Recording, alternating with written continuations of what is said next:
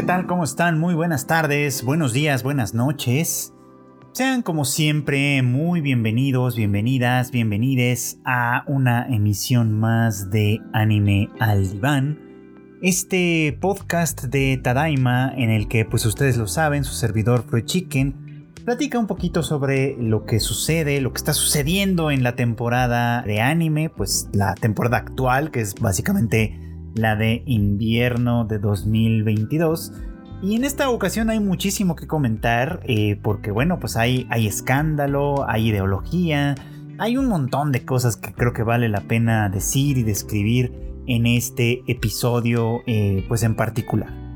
Y de hecho quisiera empezar hablando un poquito sobre el pequeño escándalo que hubo a propósito de Ranking of Kings, eh, y digo pequeño porque en realidad creo que no tuvo la trascendencia de otros que, como a lo mejor lo ha sido Attack on Titan o incluso My Hero Academia, que tiene que ver con representación de motivos de guerra, con representación de la historia eh, transformada, digamos, o transfigurada a partir de un contexto ficticio, por ejemplo, en fin.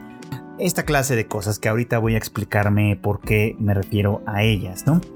Y es que eh, hace un par de episodios, hace un par de semanas, tuvimos la oportunidad de ver un aspecto, bueno, un, aspecto de la historia en Ranking of Kings que básicamente tiene que ver con el pasado de Miranjo. Miranjo ha sido, eh, pues, la principal antagonista de esta historia, eh, una, una, chica, bueno, que que ahora vive por alguna razón que desconocemos todavía al interior de un espejo, pero que desde ahí ha estado manipulando tanto al rey Bose como a varios de sus súbditos para que eh, pues sigan sus instrucciones, ¿no? Que básicamente consisten, bueno, que básicamente han ido en función de destruir el reino del rey Bose este, y, básicamente inmortalizar a este rey a partir del cuerpo de su hijo Daida, ¿no? Eh, bueno, y todo esto que ustedes ya conocen, hemos hablado también en otros, eh, en otros capítulos de este podcast, en, los que pues, vemos cómo Boji está tratando de recuperar el reino y convertirse así, pues básicamente en el legítimo rey, recuperando la, pues recuperando lo que, lo que originalmente era suyo o debió haber sido suyo, pues, ¿no? Pero dando varios pasos hacia atrás, eh, contando de nueva cuenta la historia de Miranjo, Resulta que, eh, para quienes ya vieron la serie, esto no, será ninguna sorpresa. Resulta que Miranjo pertenecía a un, a un reino eh, llamado Homa, un reino con muy mala fama, con la fama de haber sido eh, opresor, ¿no? especialmente de otro, de otro país llamado Yakuza, y que de alguna manera, a quienes de alguna manera, pues sí, había destruido en un momento dado, ¿no? Intentado, o intentado destruir en un momento dado. La historia tal la cuenta el rey Bose, ¿no? Es en realidad muy diferente. En esa época, Homa se encontraba pues del lado de los humanos en una guerra santa, que podríamos decir, en la que la humanidad se enfrentaba a los dioses. enfrentarse a los dioses obviamente no es cosa sencilla, pero Homa había logrado eh, un, desarrollo de la magia lo suficientemente importante como para hacerles frente eh, en prácticamente igualdad de condiciones. Sin embargo, había que eh, pues formar una alianza, ¿no? La humanidad necesitaba presentar un frente unido ante los dioses y para ello era necesaria eh, pues cierto equilibrio, digamos, como de fuerza. Y es en ese, eh, en ese tenor que Homa se acerca a Yakuza, este otro país, que pues es, es mostrado, es, es de alguna manera representado como un país en el que las personas consideran la bondad como una debilidad y que básicamente tienden a pues explotar, ¿no? Los puntos, estas debilidades que interpretan en otras personas, por supuesto, ¿no? Eh, así que pues la, bondad de la gente de Homa que se acerca a Yakuza y que les ayuda a desarrollarse económica y socialmente, etcétera, con la finalidad de poder presentar este frente unido contra los dioses, digamos, eh, pues a final de cuentas recibe pues una puñalada por la espalda cuando la gente de Yakuza, eh, pues fiel digamos como a este principio de considerar la bondad como una debilidad, eh, ataca por la espalda a la gente de Homa, ¿no? y, muy en particular a la mamá de Miranjo, que pues Miranjo básicamente aquí como una víctima sufre pues de esta orfandad, digamos, ¿no? Eh, a propósito de la naturaleza maligna de esta gente, ¿no? Y es interesante porque aparte de, terminada esta historia, eh, Homa queda como el villano del cuento, ¿no? Como un país opresor, eh, básicamente. Y, cuando Gyakusa se acerca a, pues a otros reyes, pues, ¿no? Para tratar de, de mantener como cierto estatus, la pregunta que se les hace es como, bueno, si los de Homa son tan malos, ¿por qué construyeron escuelas y por qué construyeron hospitales, ¿no? Que por qué, por qué parece que a ustedes les va tan bien, siendo que aparentemente fueron un reino oprimido y destruido por aquellos, ¿no? Así, pues el, eh, revisionismo histórico, digamos, termina poniendo al reino de Homa eh, en esta posición como maligna, digamos, y al reino de Yakuza como una víctima teniendo un efecto muy muy importante en Miranjo, que pertenecía a los primeros, a Homa, y que eh, por otro lado, pues al, ser ella la víctima directa o una de las víctimas directas de este, pues, pues, pues, de estas maquinaciones, digamos, pareciera como que se tuerce su camino por completo. Todavía nos falta más por saber de la historia de Miranjo, me queda claro, pero eh, en esta parte, digamos, del relato, algunos vieron, y creo que tienen cierta razón en ello, un discurso añejo eh, que se ha repetido y que sigue teniendo un poquito como de impacto en la opinión pública en el este de Asia, sobre todo en Japón, que tiene que ver con la anexión de Corea, un evento histórico eh, que bueno, pues ahí si ustedes están interesados en el tema pueden ir averiguándolo, por supuesto, que se da alrededor del año de 1910. Eh, es interesante este periodo porque básicamente eh, la península de Corea en ese momento no existían, Corea del Norte y Corea del Sur, es una cosa que es importante acotar. Eh, la península de Corea se, se, convierte en parte del territorio del imperio japonés a partir de 1910 y hasta 1945, año en que termina la Segunda Guerra Mundial y que en específico termina con la detonación de las bombas atómicas en Hiroshima y Nagasaki, que deja, eh, bueno, pues derrotado por completo al imperio japonés y libera en automático, por así decirlo, a la península de Corea y a otros territorios gobernados por los japoneses en ese tiempo, eh, pues digamos que para su libre albedrío. La historia es más larga, por supuesto, y más complicada en el tema de Corea, que deriva en la constitución de las dos Coreas como conocemos ahora, y bueno, esta es una historia muchísimo más compleja. Ahora, lo interesante de esto y es que es algo que de alguna manera a mí también como espectador y como público de Ranking of Kings me pasó por alto, por supuesto, es justamente el paralelismo con este discurso en particular, ¿no?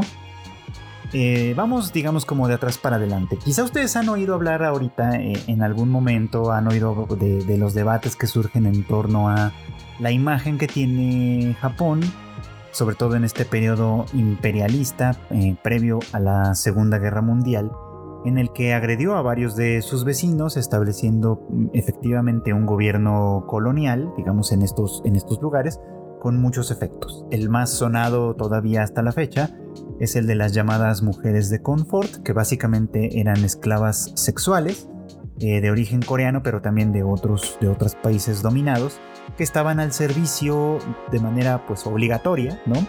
Ah, para el ejército imperial durante la Segunda Guerra Mundial. Eh, y hoy por hoy eh, los gobiernos de Corea, ambos gobiernos, ambos gobiernos demandan a Japón reparaciones de esos hechos, ¿no? Este, o sea, tanto de los hechos coloniales como de estos hechos en particular que han sido muy, muy sonados, por supuesto, ¿no? Y el problema es muy complejo porque, pues, por otro lado, Corea del Norte ha secuestrado ciudadanos japoneses, en fin, o sea, es un problema que en la actualidad todavía tiene muchas aristas espinosas, pero que podríamos decir que tuvo sus raíces principales ahí. Ahora, ¿cómo es que eso tiene un símil con lo que está sucediendo en Ranking of Kings? Bueno, les decía que a mí me pasó por alto en gran medida porque eh, si bien conozco la historia de, Corea, sobre todo en relación con la historia de Japón, la verdad es que muchos de los detalles de, esta península, de la vida en esta península, me son pues poco familiares, ¿no? O sea, como, como ya de manera muy muy específica. Y un artículo en Anime News Network que salió hace unos cuantos días, el, 25 eh, de febrero básicamente, eh, muestra eh, los paralelismos gráficos, ¿no? De cómo era Corea del Sur, la península de Corea del Sur, al menos algunas partes de la península antes de la ocupación japonesa, y cómo se parece mucho, ¿no? A la representación de Yakuza antes de la llegada de Homa. Y lo mismo, ¿no? Cómo se ve eh, Yakuza después de la, del acercamiento de Homa y cómo se veía alguna parte de Corea, digamos, después de la intervención japonesa en este lugar, ¿no? Dando pie a que se piense efectivamente que eh, el autor de Ranking of Kings, que eh, básicamente pues está haciendo un símil, un paralelismo, ¿no? Este, y poniendo esta idea que de alguna manera es una idea que resuena muchísimo todavía en los movimientos de derecha de Japón, en los que se piensa que pues este periodo imperial eh, fue positivo, ¿no? Para los, para los lugares donde fueron ocupados por Japón, porque se les civilizó, entre comillas, porque se les llevó eh, infraestructura y cosas así, y en, términos generales porque se les desarrolló bajo el, bajo el yugo del imperio japonés y que estos países no tendrían por qué estar pidiendo eh, reparaciones de ningún tipo, al contrario, deberían estar agradecidos eh, con, lo que Japón hizo por ellos. O al menos esa sería eh, la manera de presentar y de representar un dilema como este, por supuesto. Con esa intervención pasa algo muy muy interesante. Resulta que como les decía, en 1910 Japón se anexa a Corea, en parte como resultado de una guerra entre Japón y China, que resulta pues eh, beneficiosa para Japón. Japón pues triunfa digamos en, esta, en este conflicto armado y como parte de alguna manera de los muchos resultados que tuvo este conflicto, Corea se une, bueno la península de Corea se une al imperio japonés. Eh, en ese momento muchísimo del discurso en la opinión pública, es decir, en periódicos y revistas y demás, celebraba la unión de, eh, pues de los coreanos al imperio de Japón, ¿no? Había en ese momento una, una idea general de pensar a los japoneses como una eh, raza multicultural, como el, como el producto fino, digamos, de una mezcla de razas de todo el mundo que, que, terminaba produciendo a, una raza no pura, pero sí en ese momento eh, superior a las otras. Y en este sentido se entendía también que Corea o los habitantes de Corea formaban parte de esta gran mezcla, ¿no? Y que de alguna manera eh, todavía más cercanos a los japoneses mismos, porque pues era muy claro que pertenecían, entre muchas comillas, a la misma raza y que, bueno, el lenguaje coreano y el lenguaje japonés eh, tenían de alguna forma también las mismas raíces. Era, era tan el holgorio, digamos, como en ese momento que algunos llegaron a decir que no se trataba de una anexión como tal, sino de una restauración, o sea, es decir, del, de regresar a un estado anterior de las cosas como debió de haber sido siempre. Fíjense cómo ahí está un símil en el discurso que tiene Rusia con Ucrania actualmente, pero bueno, para que vean cómo algunas de estas cosas tienden mucho a repetirse. Eh, sin embargo, este, pese a que en este momento había un gran holgorio por toda esta, eh, pues sí, por la ampliación, digamos, como del dominio del imperio japonés, que de pronto dejaba de estar encerrado en el archipiélago como tal y empezaba a tener ya contactos eh, más firmes con el mundo, dado que la península de Corea estaba ya en el continente y por lo tanto pues ya conectado con un mundo mucho más grande desde luego, eh, la superioridad digamos percibida de los japoneses es algo que a lo que no se renunció inmediatamente, ¿no? De hecho, precisamente por esa superioridad es que muchas de las políticas de ocupación se hicieron con el propósito de japonizar, por así decirlo, a los, coreanos. Perdón. Es decir, de imponerles el idioma, en muchos casos, de imponer costumbres que eran más específicas de los japoneses que de los coreanos, e incluso de cambiarles los nombres, ¿no? De que nombres, pues básicamente de origen coreano, cambiarlos a nombres de origen japonés, por supuesto, ¿no? La idea de estas políticas era asimilar a los nuevos integrantes, digamos, como del imperio, asimilarlos hacia, hacia la cultura japonesa, por supuesto, ¿no? Convertirlos en japoneses, ¿no? Por así decirlo.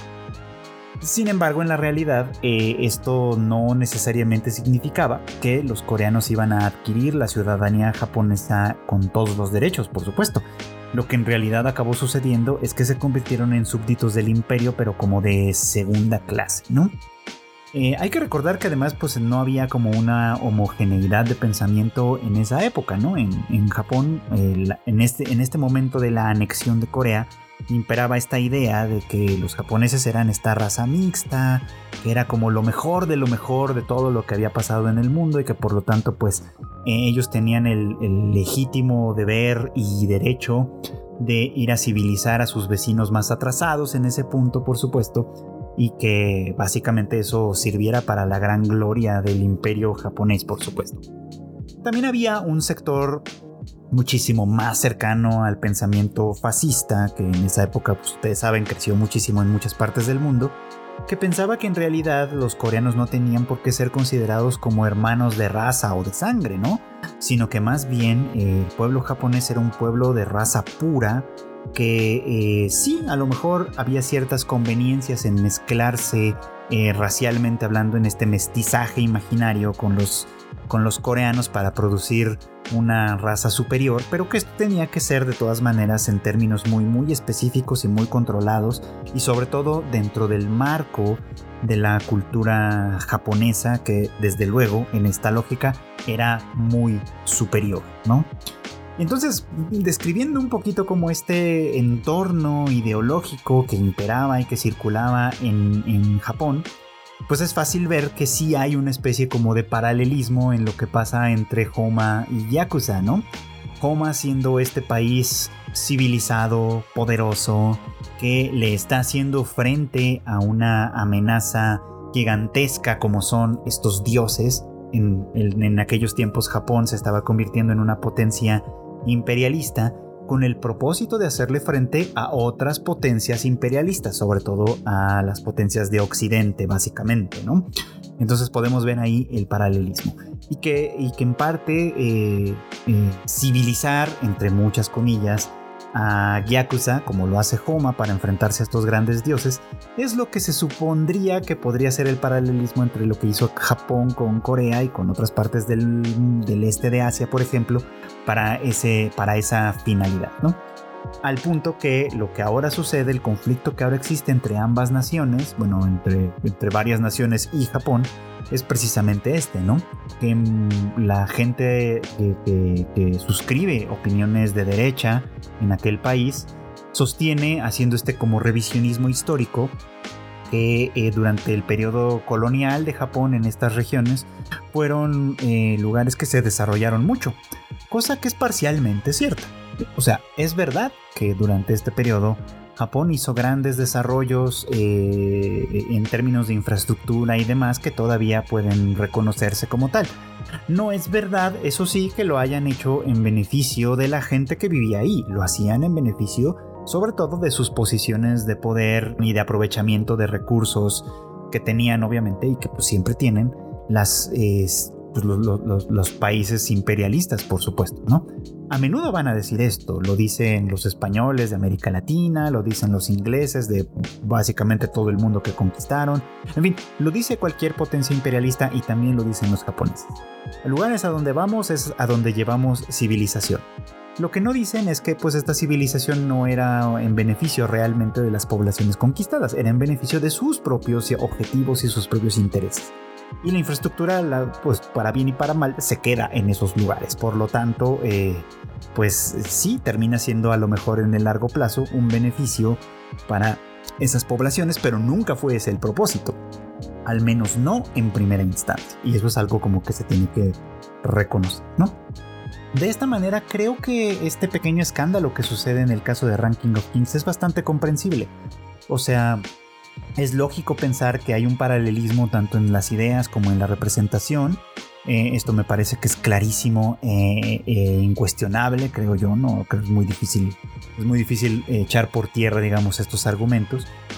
pero creo que a final de cuentas el propósito de la serie es un poquito más que eso. O sea, sí puedo suponer que, el autor pues toma a final de cuentas lo que conoce y lo que sabe creo que valdría la pena que conociera un poco más y que conociera sobre todo el otro lado de la moneda, ¿no? Que es que pues básicamente eh, el poder imperialista muchas veces hace cosas buenas con malas intenciones, por así decirlo, eh, o con intenciones que, pues, para quitarles el epítome de malas, ¿no? Con, intenciones que en realidad no van en el beneficio de estas personas a quienes gobiernan en un momento dado como resultado de estos eh, grandes conflictos internacionales, sino que más bien pues los hacen en beneficio propio, ¿no? Y que al final puede ser un asunto completamente pues arbitrario que terminen siendo en beneficio final de la población a la que llegan, desde luego, ¿no?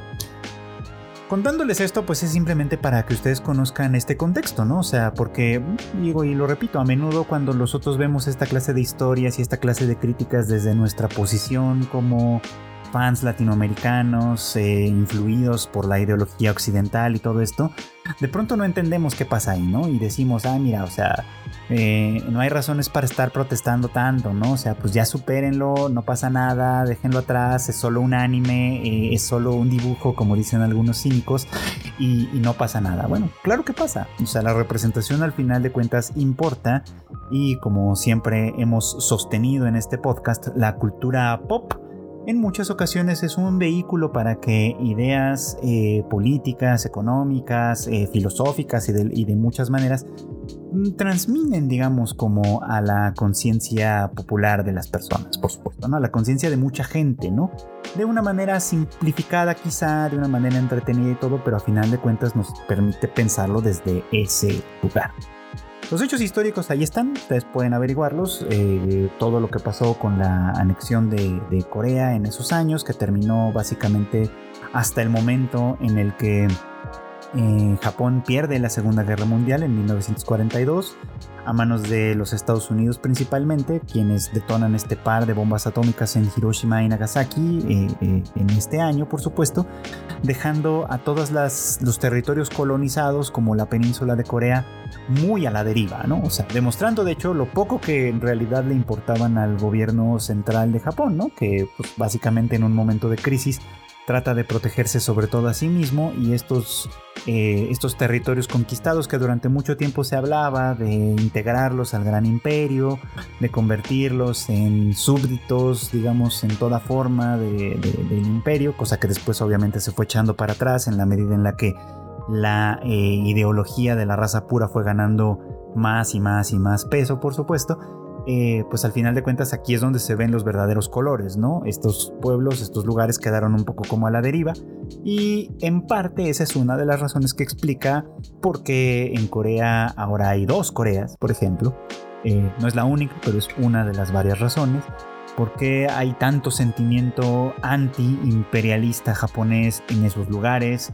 ¿Por qué sigue siendo un conflicto importante? Por ejemplo, los gestos que se hacen en el santuario Yasukuni en Japón. En fin, una gran cantidad de cosas que luego desde este lado del mundo no se entienden tan fácilmente, pero que eh, con un poquito de información adquieren un cariz eh, muchísimo más claro, ¿no? No es para que nosotros tomemos bando, no es para que nosotros cancelemos Ranking of Kings, ni mucho menos, es simplemente para que entendamos por qué existe ese escándalo y por qué de alguna forma es importante. Y bueno, si ustedes están siguiendo How a Realist Hero Rebuilt the Kingdom, bueno, pues habrán notado que eh, en este episodio hubo una explicación muy muy interesante de un conflicto, mm, digamos como de filosofía política, eh, que es muy muy interesante y que tiene grandes efectos en la sociedad. Obviamente en el episodio de esta semana y de las semanas pasadas de las que no hemos hablado tanto, han ocurrido varias cosas. Pero en esta ocasión quiero centrarme en esta escena en particular en la que Soma eh, se comunica con, eh, pues con Mary, no, no, no, no, perdón, ya le ando cambiando el nombre. Como María, con María Euforia, perdón, la, la, líder del gran imperio del caos, digamos. que es básicamente pues su principal aliada internacional en este punto, ¿no? Eh, la conversación a mí me pareció muy muy interesante porque eh, recordarán ustedes que desde hace pues toda esta temporada con, todo lo que tuvo que ver con el conflicto con el Principado de Amidonia, que ya se empieza como a resolver de alguna, de alguna manera, este, implicó también un conflicto con el Gran Imperio del Caos, ¿no? Porque este imperio, que es el principal líder de una gran alianza de países en esta región, eh, tiene su declaración de humanidad, por ejemplo, este asunto de que no reconoce la modificación de fronteras, ¿no? A partir de, eh, pues de conflictos bélicos, por supuesto, cosa que sería un problema para el Principado de Amidonia en este punto en el que, hablando de anexiones, se está anexando al reino de Elfriden. Pero por otro lado, sí reconoce el derecho de la eh, autodeterminación de las etnias y de los pueblos, por ejemplo, ¿no? Y estos dos eh, eh, elementos de, la Declaración de la Humanidad entran en conflicto en el momento en el que el pueblo de Amidonia se revela contra eh, Julius, el legítimo gobernante, digamos como en estos términos, el, heredero de, de, Gaius. Esto y deciden solicitar formalmente al rey Soma de Elfriden la anexión de Amidonia a este reino, por supuesto, ¿no? Entonces ahí se dan cuenta que hay como un conflicto importante, ¿no? Por un lado, al reconocer la voluntad de autodeterminación, el gran imperio del caos no podría intervenir en, el derecho del pueblo de anexarse a otro reino, por ejemplo, ¿no? Pero la modificación de fronteras que surgió como... Eh, pues como resultado, digamos, de un conflicto eh, militar entre el reino de Elfriden y eh, el Principado de Amidonia pues entran un poquito como en, pues en problema, ¿no? Es, es, una, es una contradicción, digamos, en los mismos términos ¿no? que existen ahí. Lo interesante de, esta, de, esta, de este debate, que, me parece que es muy interesante, es que Soma eh, eh, le explica a, a, María los dos elementos, los dos digamos como principios básicos de dos posturas ideales en términos de filosofía política, que tienen mucho que ver con cómo se vive el mundo ahora y cómo entendemos algunas cosas. Y es el concepto de igualdad y el concepto de libertad. En principio, si uno lo piensa bien, pareciera que no son eh, dilemas, eh, pues que no son un dilema como tal directamente, ¿no? O sea, el antagonista de la libertad, pues es la esclavitud, ¿no? y, el antagonista de la igualdad es la desigualdad, básicamente, ¿no? Sin embargo, eh, Soma lo explica eh, relatándole una fábula, un cuento, digamos, ¿no? Que yo no sé si será verdad en este, en este mundo, ¿no? Pero bueno, el chiste es así, ¿no? Que tiene a dos dioses, el dios del oeste y el dios del este. Noten ustedes ahí el paralelismo entre Oriente y Occidente, eh, eh, para que se entienda un poquito como también desde dónde viene un poco esta idea, en el que eh, el dios del Oriente le dice a la gente que, que tienen que, pues que cultivar la tierra de manera, de manera conjunta, de manera, de manera paralela, digamos, y que los resultados de este, de este desarrollo, de este, de este cultivo, digamos, se distribuirán de manera equitativa entre todos los entre todas las personas, pues de tal manera que el trabajo y el éxito de unos beneficia a todos, ¿no? De manera igualitaria, ¿no? Por otro lado, el dios del oeste o del occidente, vamos a ponerlo así, eh, le dice a la gente que son libres, y que entonces pues tienen, pueden trabajar la tierra de manera libre y quedándose de manera libre con los resultados de su trabajo libre, desde luego, ¿no?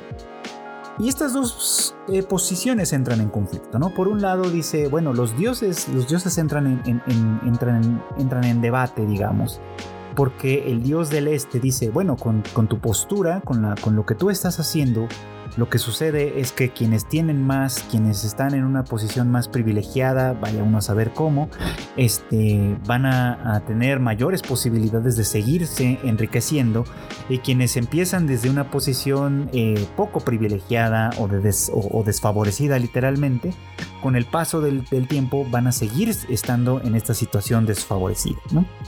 Por el otro lado, el, dios del occidente critica a, la, postura del, oriente, diciendo que eh, esa persecución por la igualdad va a hacer que eh, no, se, no haya ningún avance, pues, ¿no? Que de alguna manera todos van a trabajar por el mínimo sin tratar de sobresalir ni de destacar y eso va a terminar estancando por completo a la humanidad.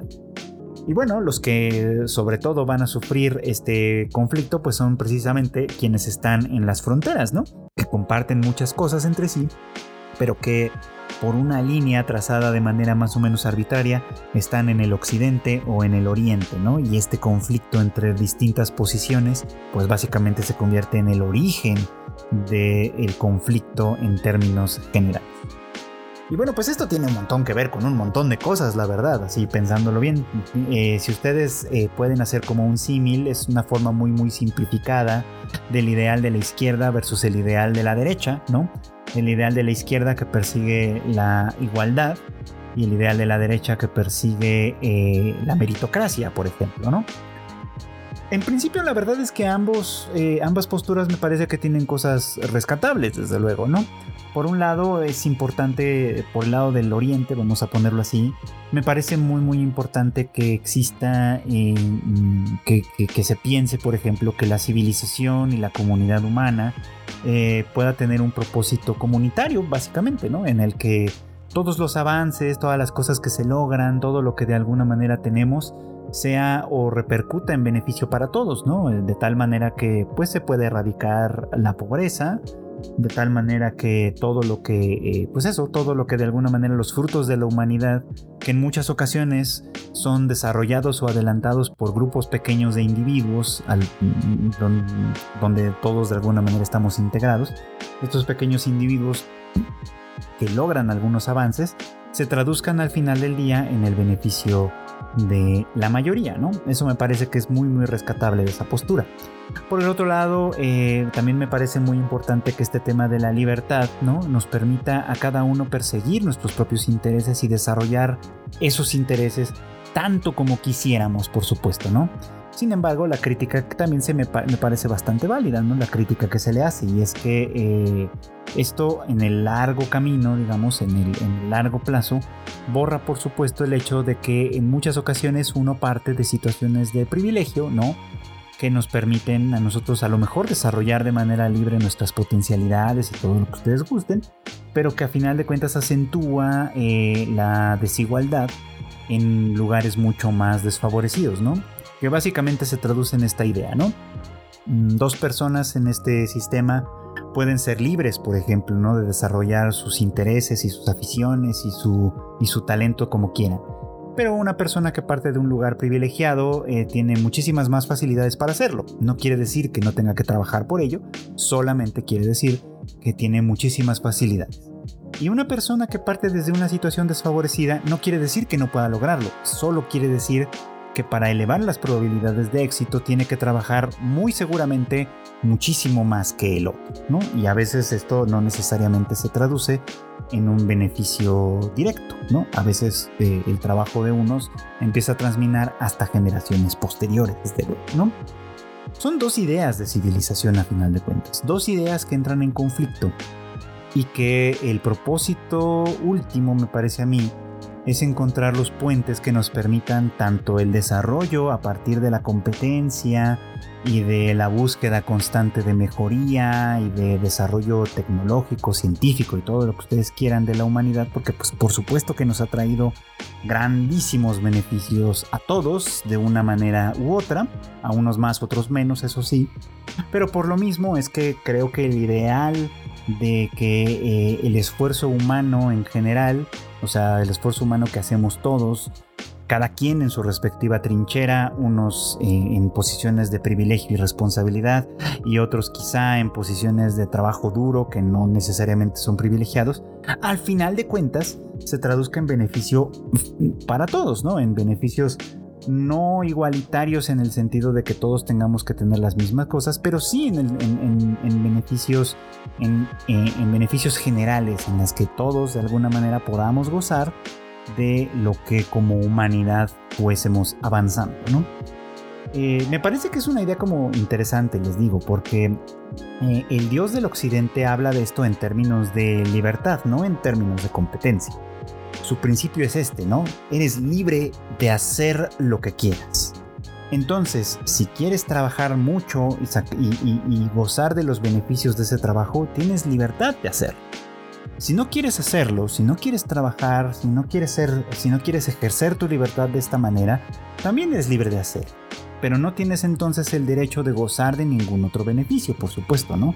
La libertad tiene ese costo, vamos a ponerlo en esos términos. La igualdad, por otro lado, exige que todos trabajemos al mismo ritmo, ¿no?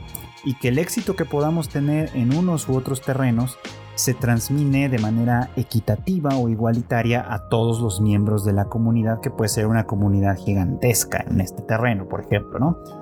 Lo cual, desde muchos puntos de vista, puede considerarse injusto. ¿Por qué quienes más trabajan o quienes tienen más responsabilidad o quienes tienen o quienes hacen mayores esfuerzos tienen que ceder parte de su de su ganancia, de su éxito, etcétera, a personas que están en situaciones más desfavorecidas, tanto por cuestiones que no pueden elegir, por ejemplo, como por cuestiones que eligen perfectamente, ¿no? O sea, si no trabajan lo suficiente, pues ¿por qué tendría yo que compartirles los frutos de mi trabajo?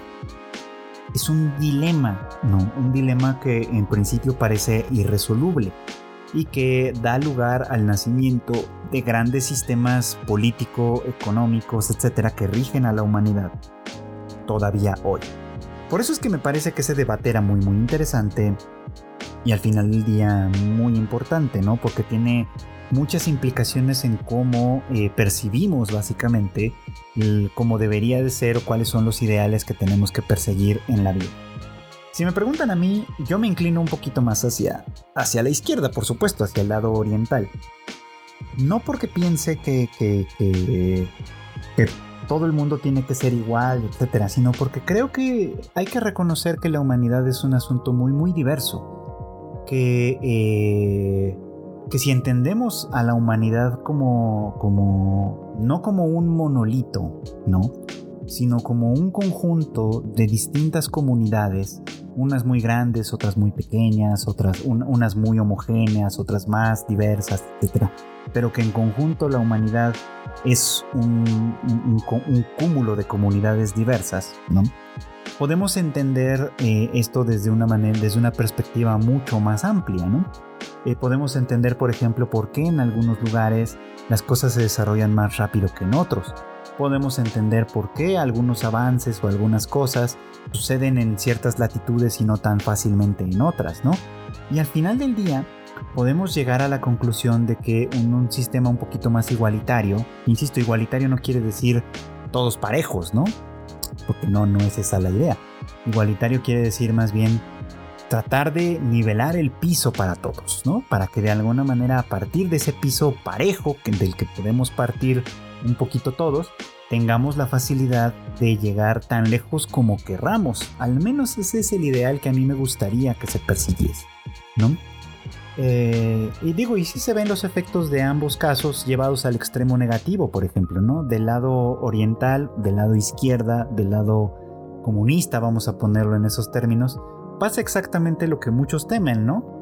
Que eh, una élite se coloque a la cabeza y goce de los grandes beneficios del trabajo de todos, y todos los demás, tanto los que trabajan mucho como los que no, los que están esforzándose gran cantidad como los que simplemente van llevando la vida, tienen exactamente el mismo resultado, de tal manera que no importa cuál sea tu mérito, vas a vivir en la misma pobreza que todos los demás, ¿no? Esa es la forma extrema, digamos, de ese lado, eh, de ese lado oriental del tema, ¿no? Y la forma extrema del lado occidental del tema, fíjense cómo es bastante parecido, ¿no? cuando grupos pequeños de poder que han gozado de privilegios por siglos muy probablemente, como en el caso de muchas grandes fortunas que todavía existen hoy, eh, pues lo único que pasa es que el sistema que se forma en torno a estos sigue favoreciendo su buena fortuna, por así decirlo, ¿no? Y entonces las, las, grandes, los grandes capitales que se heredan y se heredan a, ciertos individuos y que van traspasando de un lugar a otro, básicamente no se construyen a partir del mérito, sino a partir de la pertenencia, ¿no? Y ensanchan esta desigualdad. De tal manera que quien parte de la, del estrato más bajo de la sociedad no es que no pueda llegar a las partes más altas, es simplemente que le va a costar una brutalidad de trabajo que muchas veces las clases privilegiadas no experimentan de ninguna manera, ¿no? Y es entonces como en el lado occidental, temas como el racismo, el clasismo, etcétera, parecen justificar esta distribución inequitativa de bienes, ¿no? Pero en ambos casos, si ustedes observan bien la realidad de las cosas, lo que sucede es que a la cabeza de ambos sistemas se coloca una élite que de una manera u otra logra gozar de los mayores beneficios posibles, acaparando el, control y dominio de la mayor cantidad de recursos en todos los sentidos, tanto naturales como económicos, como de, eh, no sé, como de recursos humanos, en fin, de lo que ustedes quieran, recursos intelectuales incluso, esto y los beneficios mayoritarios se quedan en esa serie. Por eso es que creo que de alguna manera una parte importante para entender estos conflictos políticos mm, pasa por observar qué es lo que hacen las élites gobernantes, tanto de un sistema como de otro. Cómo es que eh, ejercen el poder, cómo es que lo reciben, cómo es que, eh, eh, cómo es que lo amplifican incluso, ¿no? O sea, el debate de fondo va, va entendiendo cuál es el, el bien fundamental al que la humanidad debe perseguir. Eh, la humanidad debe seguir esta igualdad eh, ideal en la que todos trabajamos duro y todos recibimos buenos beneficios, digamos, de ese trabajo duro que hacemos en conjunto y al mismo tiempo podemos eh, traer con nosotros a, los individuos más desfavorecidos, ya sea por la naturaleza, por la suerte o por lo que ustedes quieran, y que ellos también gocen de estos beneficios, o bien somos libres y somos libres de ejercer y de explotar nuestras posibilidades y nuestras potencialidades tanto como queramos y por supuesto de gozar los frutos de esa libertad.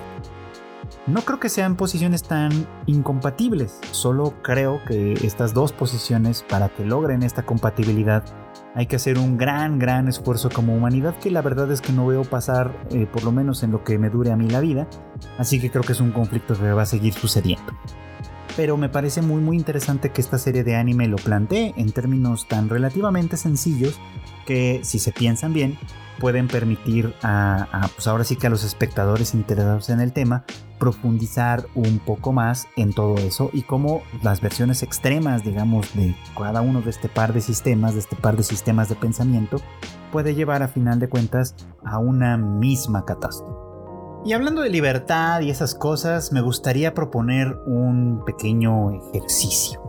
Esto obviamente viene a propósito de Attack on Titan, pero bueno, eh, eh, cuando con todo lo que ha estado pasando en los últimos episodios, a mí me vino más bien como a la mente una imagen muy particular. Normalmente cuando vemos esta serie, eh, a quienes estamos viendo, pues es obviamente a los protagonistas, ¿no? A Eren, a Rainer, a Flock últimamente. en fin, hemos visto a Armin a mi casa. Vemos la, historia pasar desde el punto de vista de aquellos que están escribiéndola básicamente, ¿no? De, aquellos que están escribiendo la historia. Pero los últimos episodios me han puesto a pensar un poquito en cómo la viviría un habitante de las murallas común y corriente, ¿no? Porque bueno, pues de, que empezó la historia, es decir, vamos a poner, vamos a trazarla desde que eh, Eren y compañía se unieron al ejército y, luego a la, al regimiento de exploración, de reconocimiento, perdón. Eh, hasta el momento, pues han pasado algunos añitos, ¿no? O sea, es una historia que hemos visto pasar, o sea, no años nuestros, sino los años dentro del relato, ¿no? Y entonces pienso un poquito como cómo sería ah, la vida suponiendo que yo fuera uno de estos habitantes de las murallas que ha tenido la fortuna de sobrevivir a todo lo que ha sucedido desde luego, ¿no? Y, me pregunto qué pensaría yo en estas circunstancias. Así que vamos a hacer el ejercicio de ponernos en ese lugar. ¿Recuerdan ustedes que muy al principio de esta historia, eh, las personas, digamos, eh, pensaban que eran los únicos miembros de la humanidad existente. Es decir, vamos a pensar que iniciamos este cuento no sabiendo que existe el mundo exterior, no teniendo ninguna noticia de que hay otros países, es más, no sabemos que existe, que estamos dentro de una isla, no sabemos nada de eso. Lo único que sabemos es que eh, vivimos detrás de estas murallas y que del otro lado ahí están estas criaturas horrendas que nos devoran apenas nos ven. Pero de hecho, no hemos visto nada de eso. Cuando yo vivo dentro de las murallas, siendo un aldeano común y corriente, lo que me preocupa desde luego pues es tener que comer, tener donde vivir eh, y pues vivir una vida relativamente tranquila, ¿no? Sabemos que existen los titanes porque la propaganda del gobierno nos lo dice y por una razón muy importante, precisamente porque existe la Legión de Reconocimiento que cada cierto tiempo hacen una expedición con, gran, con grandes aspavientos, salen de las murallas que conocemos todos y los vemos irse durante una temporada que pueden ser unos días, unas semanas, unos meses. Vemos irse a varios de ellos, a decenas, cientos de ellos, con caballos, con uniformes, con armas, con los equipos tridimensionales y todo esto que hemos aprendido a observar. Y sabemos que existen los titanes y que son temibles, porque cuando regresan, regresan despedazados. De los de las decenas o cientos que se fueron, regresan la mitad, una cuarta parte de ellos. Algunos de los que regresan regresan malheridos, apenas reconocibles, eh, con, con partes de sus cuerpos faltantes, ¿no? Eh, y muchos de los que no regresan, pues a lo mejor regresa un pedazo de su uniforme, una bota, algo, ¿no? Que, sus compañeros pudieron recuperar y que es el único recuerdo que le deja a las familias de quienes provenían estos, estas personas, ¿no? Su escudo de armas, que son estas alas de la libertad, que de alguna manera eh, pretenden decirnos que eh, fuera de las murallas hay un mundo de libertad, son una triste ironía, ¿no? Nosotros los vemos como un problema de seguridad. ¿Por qué querer salir detrás de las murallas cuando adentro pues podemos vivir con cierta pobreza, con ciertos límites, con ciertas dificultades, pero adentro estamos seguros, ¿no? La libertad, de alguna manera, ¿no? Esa libertad que tanto persigue este regimiento, esta legión, parece un sueño absurdo a la vista de todo esto. Y bueno, pues ya vimos que incluso esa seguridad se vio eh, afectada, ¿no? En el momento en el que el titán armado y el titán colosal aparecieron eh, pues en, esta, en este sector. Y, muchos de los que vivían ahí en relativa paz, aunque con alguna pobreza quizá, tuvieron que huir hacia las murallas interiores, ocasionando un desajuste, un desbalance, ¿no? Eh, las murallas obviamente pues son una representación muy muy marcada de las clases sociales, ¿no? Quienes viven más a la orilla tienen muchísimo más territorio desde luego, ¿no? Pero también está repartido entre mucha más gente y por lo tanto los recursos son un poquito más limitados, sobre todo considerando que además estos recursos eh, tienden a ser mejores entre más adentro uno esté, por supuesto, y por lo tanto entre más protegido esté. De tal forma que cuando las circunstancias obligan a que la gente se mueva hacia, hacia una parte interior de las murallas, perdemos tierra, perdemos recursos, perdemos un montón de cosas, ¿no? Y entonces yo como aldeano común y corriente, de pronto empiezo a pensar muchas cosas, si no es que esta legión de reconocimiento trajo un pues trajo un mal más allá de lo que, de, lo que debió de haber sido, es decir, si fueron a, molestar a un mal que está en el exterior o qué pasó ahí, ¿no?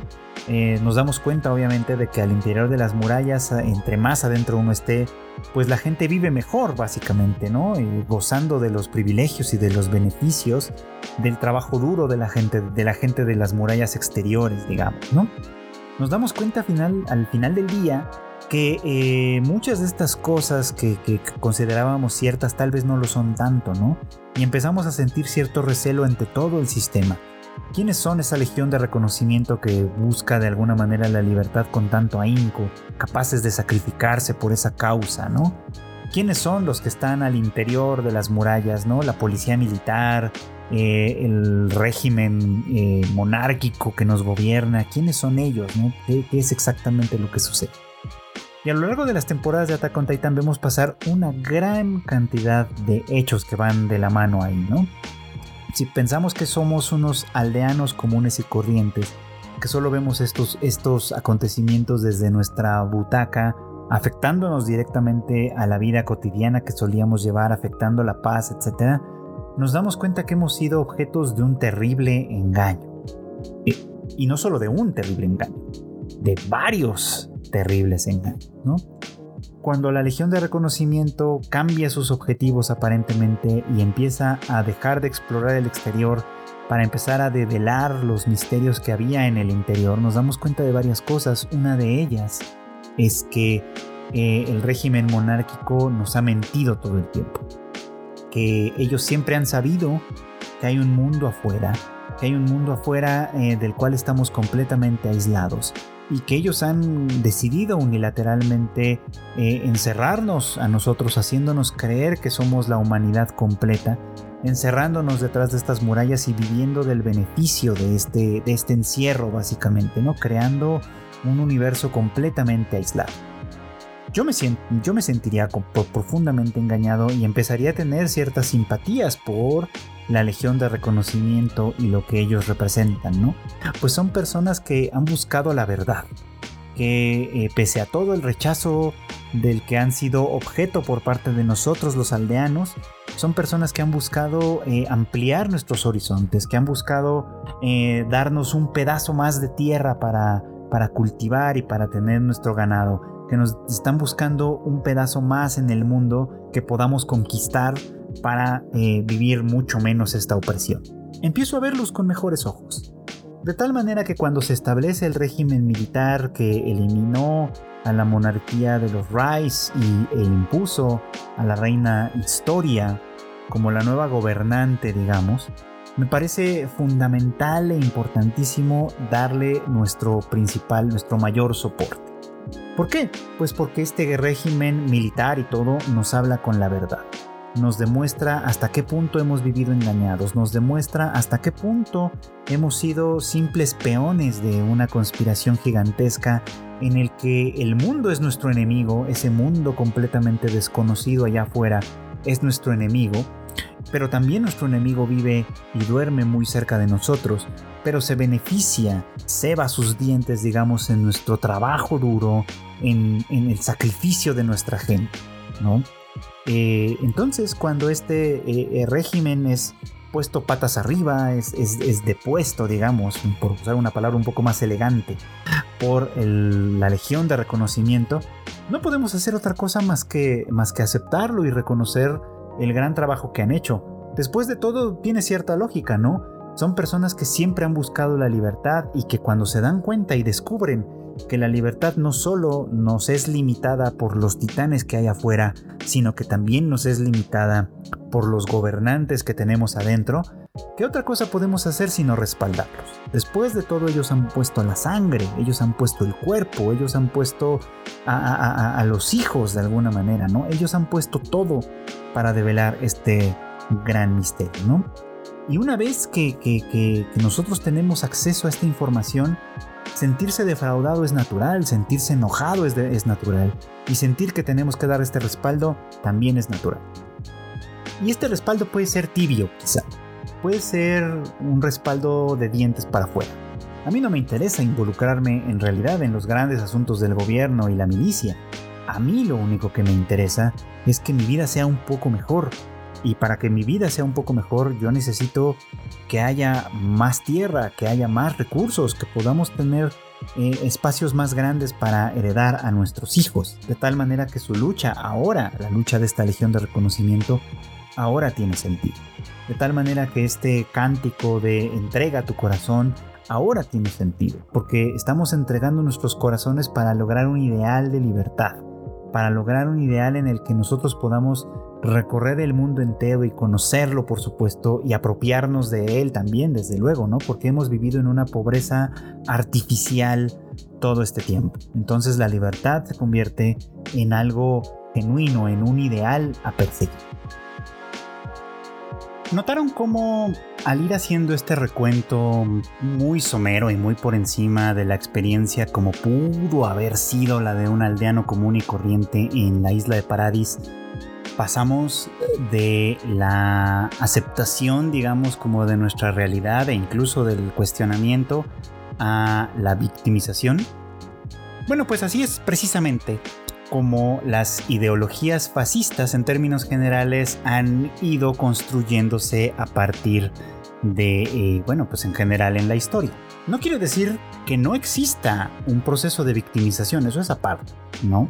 Es verdad que desde, el, desde cierto punto de vista, los habitantes de Paradis han sido víctimas muchas veces sin saberlo de poderes que van más allá de su conocimiento y comprensión. Por un lado, de la, línea de, la línea real de los Rice, y por el otro lado, de, eh, pues de un mundo entero que les ha aislado, ¿no? Y que les ha mantenido a raya, eh, aprovechando pues a los titanes, ¿no? Un aldeano común y corriente habrá visto estos acontecimientos suceder a su alrededor, habrá visto la muerte y destrucción que los titanes empezaron a hacer una vez que franquearon la, la, primera de las murallas, por supuesto, y cómo la Legión de Reconocimiento hizo un gran y tremendo esfuerzo por recuperar los territorios perdidos y por hacerle frente a esta amenaza y por develar todos los misterios que han pasado, pues básicamente la población empieza a quedarse en una situación en la que si bien no se involucra directamente en la batalla, sí puede empezar a involucrarse desde un punto de vista emocional y afectivo. Empieza a identificarse con esta posición de victimización. No sabe quiénes son los que viven afuera, no sabe nada de Marley, no sabe nada de otros países, no sabe nada de nadie, por supuesto, ¿no? Lo único que sabe es que las razones de su pobreza, las razones de su, de, su problemática, digamos, las razones por las cuales la vida es tan dura en el lugar en el que se encuentra, son culpa de alguien más. Y una vez que se ha tragado, digamos, esta, esta idea, que insisto, es parcialmente real, pero una vez que esta, esta realidad parcial se ha eh, universalizado, digamos, se ha, se ha convertido en una verdad absoluta que lo explica absolutamente todo, este aldeano común y corriente es fácilmente eh, coercionable, pues, ¿no? Por grandes libertadores, entre muchas comillas, como Eren Jaeger y los Jaegeristas. Porque estos grandes caudillos prometen algo que hasta hace unos pocos años éramos inconscientes que necesitábamos, pero ahora que lo sabemos lo, tenemos que tener. Y es que prometen devolvernos el mundo, prometen venganza, prometen, prometen ponernos a nosotros en la posición privilegiada que antes no tuvimos. Y eso es muy, muy tentador. De tal manera que entonces nosotros podemos sumarnos a sus grandes esfuerzos, reconocer sus, sus, sus eh, sacrificios del pasado, pues, ¿no? Y sumarnos a su ideología. Y eso es exactamente lo que está pasando ahora. Cuando vemos a Flock y a los Jaegeristas en términos generales ponerse a la cabeza del gobierno, del gobierno de facto, digamos, en Paradis, una vez que todo lo demás ha desaparecido, que historia, pues de alguna forma ha quedado eh, un poquito como oculta por su propia seguridad, desde luego, ¿no? Y que ellos al final de cuentas se están poniendo a la cabeza de todo. Bueno, eh, es comprensible con por qué muchas personas se sumarían a esto, ¿no? Porque identificándose con esta victimización, eh, con este discurso de victimización, por supuesto, que a, su vez promete eh, que, se les, eh, que se les devuelva todo, que se les retribuya todo lo que han perdido de alguna forma, es muy fácil entonces empezar a cantar Shinzo Sasage yo, ¿no? Entreguemos el corazón. Yo también lo entregaría, yo también lo entrego porque básicamente coincido con, con estos hechos que se me han presentado, ¿no? Coincido con sentirme como una víctima de estas circunstancias y coincido en que este es el momento de tomar el destino por nuestras, en nuestras manos y salir al mundo a tomar o a arrebatar lo que es nuestro. Coincido en que la libertad solo se consigue a partir de esta destrucción de aquellos otros que me han victimizado todo este tiempo. No hay manera, no hay ninguna otra manera de resolver este conflicto. Así es como se establece la idea del fascismo. Así es como se transmina incluso en personas que probablemente de modo propio no, eh, no matarían a una mosca. Así es como se consigue el apoyo popular para una causa que muy probablemente eh, no es necesariamente justa, porque, insisto, es una verdad parcial. No es falso, por lo menos haciendo este recuento de la historia de esta manera, que estos aldeanos han sido objeto de muchísimas vejaciones y muchísimas eh, limitaciones, ¿no? A partir de cosas en las que ellos no solo no tenían conocimiento, sino que tampoco tenían control alguno. No solo es eso, es que también para que esta ideología funcione se tiene que deshumanizar y se tiene que borrar por completo a todo lo demás que está fuera de este sistema. Por eso es que es tan peligroso, digamos, como sostener estos discursos ultranacionalistas en los que nosotros somos víctimas probablemente de procesos mucho más grandes y todos los demás en el mundo son nuestros enemigos. porque muy probablemente no es así. Muy probablemente hay en el mundo otras víctimas, otras circunstancias, otras condiciones y por eso es que es importante conocer todos los, tanto como sea posible, todas las caras de la moneda. Porque de lo contrario es muy fácil que nos pasemos a esta ideología fascista, ¿no? no es, el fascismo no es, a final de cuentas, individuos que se han enloquecido y que han arrastrado a toda una nación eh, al, fragor de una guerra que probablemente no querían.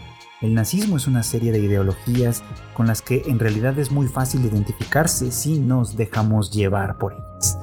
Por eso es que es importante pensarlo desde estos puntos de vista y me pareció que podía ser interesante también hacer este ejercicio en este punto porque obviamente pues desde el punto de vista de los héroes, de quienes ponen el cuerpo a las balas, de quienes ponen eh, la sangre, insisto, de quienes de alguna manera hacen el esfuerzo, pues los vemos por desde luego hacer grandes acciones heroicas, desde luego, y en muchas ocasiones entendemos desde un punto de vista personal cuáles son sus motivaciones y sus principios.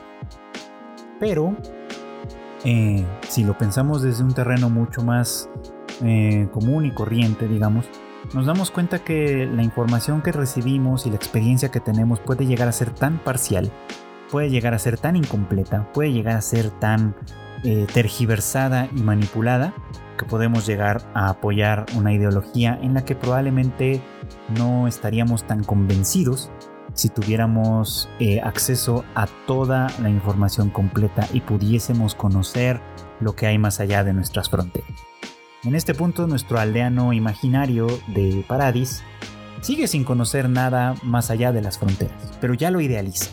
Ya sabe que más allá de, del mar hay un mundo de riquezas y de, y de, tecnología y de un montón de cosas, por supuesto, este, que nos ha sido privado, que nos ha sido negado, Y entonces podemos pensar desde, desde esa imaginación que se tiene que hacer justicia. Y podemos pensar, por supuesto, que el Jinarashi, el retumbar famoso, es una acción de liberación y no lo que realmente es, un genocidio multitudinario, ¿no? que no va a una sola a una sola nación o a una sola etnia, que va a todo el mundo, que va a destruir a todos porque pensándolo desde ahí, todos son nuestros enemigos bueno, pues esto es todo por hoy. Muchísimas gracias por acompañarme como siempre en una emisión más de Anime al Diván. Ya saben ustedes que pues este podcast se transmite, se lanza al mundo todos los miércoles en las distintas plataformas. Si usted lo está escuchando en Spotify o en Apple Podcast o en alguna otra, sepa que lo puede encontrar en otra plataforma que a lo mejor le parezca más cómoda o si en algún momento va a dejar de usar una para usar otra, bueno, muy probablemente también nos va a encontrar por allá y va a poder, poder seguir escuchando este contenido que hacemos con mucho cariño y con mucho gusto para todos ustedes. Además, pues obviamente tenemos en la familia de Tadaima otros podcasts. Tenemos el Bits and Bytes, que esperemos que vuelva pronto de su pausa indefinida para traernos más sobre la tecnología, sobre los gadgets y sobre todo esto. El Rage Quit de Marmota y Cook, ya saben ustedes con los rumores, con el ranteo, con las quejas y con todo lo que tiene que ver con el mundo de los videojuegos. Y por supuesto el Shuffle en el que Kika recomienda y habla eh, sobre películas, series y pues muchas cosas que también se pueden ver además de anime, desde luego, ¿no? Por cierto que también tenemos eh, todo el equipo, hacemos el Tadaima Live los miércoles en punto de las 8.30 de la noche en nuestros distintos canales, en Facebook, en Twitch y en YouTube. Y lo pueden escuchar posteriormente en su formato de podcast, eh, ya un día o dos después, por supuesto, en todas estas mismas plataformas. Eh, recuerden también que las noticias más importantes del mundo del anime y del manga están en tadaima.com.mx y que, bueno, pues se les quiere mucho desde este lado del micrófono, desde luego. Eh, y, nada más, pues me queda más que pedirles que, pues recomienden, ¿no? Recomienden nuestros contenidos, recomienden el podcast, por supuesto, para que más personas lleguen a escuchar. Muchas gracias por su preferencia, muchas gracias por permanecer con nosotros durante todo este tiempo y nos volvemos a escuchar muy pronto en un siguiente anime al diván. Bye chi.